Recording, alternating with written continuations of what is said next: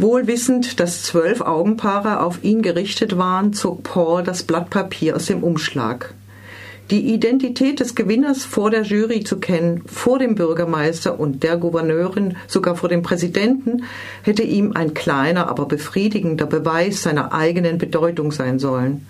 Welch besseres Maß konnte es dafür geben, wie weit Paul Joseph Rubin, Enkel eines russisch-jüdischen Bauern, es gebracht hatte. Aber als er den Namen las, empfand er keinerlei Befriedigung. Vielmehr verkrampften sich seine Wangenmuskeln so, dass sie schmerzten. Das Formblatt mit dem Namen des Gewinners wurde wie ein kostbares altes Schriftstück von Hand zu Hand gereicht. Ein paar der Juroren hielten hörbar die Luft an. Es gab das ein oder andere hm, ein Interessant und ein Ach du meine Güte. Dann, was für eine gottverdammte Scheiße ist das denn? Es ist ein Muslim. Das Papier war beim Vertreter der Gouverneurin angekommen. Die handverlesenen Mitglieder der Jury hatten lange mit sich gerungen, bis sie sich für den Entwurf entschieden hatten, der einen Garten an der Stelle installieren sollte, wo noch vor zwei Jahren das World Trade Center gestanden hatte. Doch als sie den Namen des Siegers erfahren, ist das Erschrecken groß. Der Sieger des Wettbewerbs heißt Muhammad Khan. Dieser Name bildet den Aufhänger für den 500 Seiten starken Roman. Amy Waldmans Gedankenspiel ist so einfach wie genial. Stellt es doch die Frage, wie die liberale New Yorker Gesellschaft damit umgeht, dass ein Muslim die Gedenkstätte für die Opfer des islamistischen Anschlags vom September 2001 bauen soll. Durch ein Leck in der Jury dringt die zunächst geheim gehaltene Nachricht an die Öffentlichkeit. Eine Debatte beginnt, die im weiteren Verlauf immer aggressivere Formen annimmt.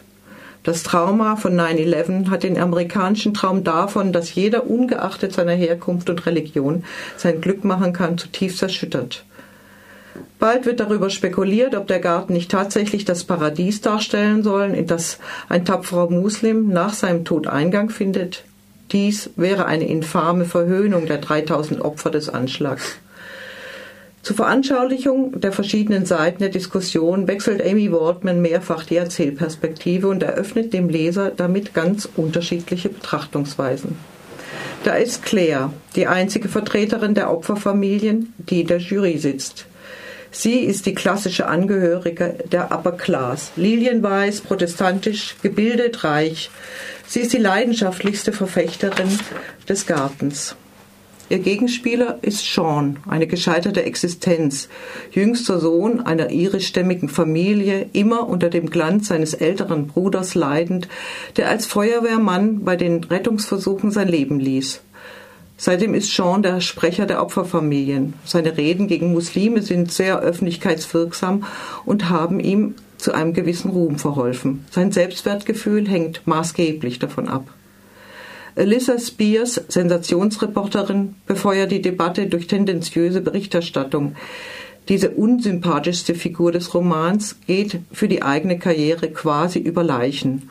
Aufgrund ihrer polarisierenden Berichterstattung eskaliert letztlich die Situation. Der Architekt Mohammed Khan, genannt Mo, ist ein typischer Durchschnittsamerikaner. Ehrgeizig, liberal, säkular. Seine Eltern sind indische Einwanderer. Sie gaben ihm diesen Namen in dem Glauben an ein Amerika, in dem dieser Name kein, dieser Name kein Hindernis bedeutet. Nach 9-11 hatte er wie alle Muslime schikanöse Behandlung auf Flughäfen über sich ergehen lassen müssen und Meldungen über verhaftete oder unter Verdacht stehende Muslime und das dauernde Analysieren über die wahre Natur des Islam war zu einem ständigen Hintergrundgeräusch geworden. Die Presse malt bald ein Bild von ihm als finsteren Islamisten, der mit seinem Entwurf nichts anderes will, als die Opfer zu verhöhnen. Die Opferfamilien laufen Sturm gegen ihn und es formieren sich Interessensverbände wie Save America vom Islam und Komitee zur Verteidigung der Gedenkstätte. Er soll erklären, was er mit dem Garten bezweckt. Auch liberal eingestellte Menschen erwarten von ihm inzwischen, sich von möglichen Bedeutungsinhalten seines Gartens zu distanzieren. Mo empfindet dies ebenso als Zumutung wie der Versuch der muslimischen Verbände, ihn zu vereinnahmen, ihn zum Vorzeigemuslim zu machen. Der tiefe Zwiespalt, in den er durch den Sieg des Wettbewerbs geraten ist, drückt sich in der Ratlosigkeit aus, ob er sich für die öffentliche Anhörung rasieren soll oder nicht. Rasiert er sich nicht, könnte dies eine Parteinahme für die strenggläubigen Muslime bedeuten. Rasiert er sich, könnte dies als Täuschungsversuch seiner wahren Identität betrachtet werden. Letztlich bringt er alle gegen sich auf. Die einen weil er sich nach wie vor weigert, sich und seinen Entwurf über seine Religionszugehörigkeit zu definieren, die anderen, weil er in der Anhörung sagt, dass der Koran von Menschenhand geschrieben sei.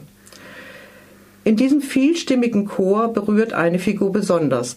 Asma, eine junge, illegale Bengalin, deren Mann zu den Putztrupps der Zwillingstürme gehörte, ist die authentischste Protagonistin des Romans. In ihrer Rede bei der Anhörung beschwört sie den Glauben an ein Amerika, in dem Muslime und Nicht-Muslime zusammenwachsen können.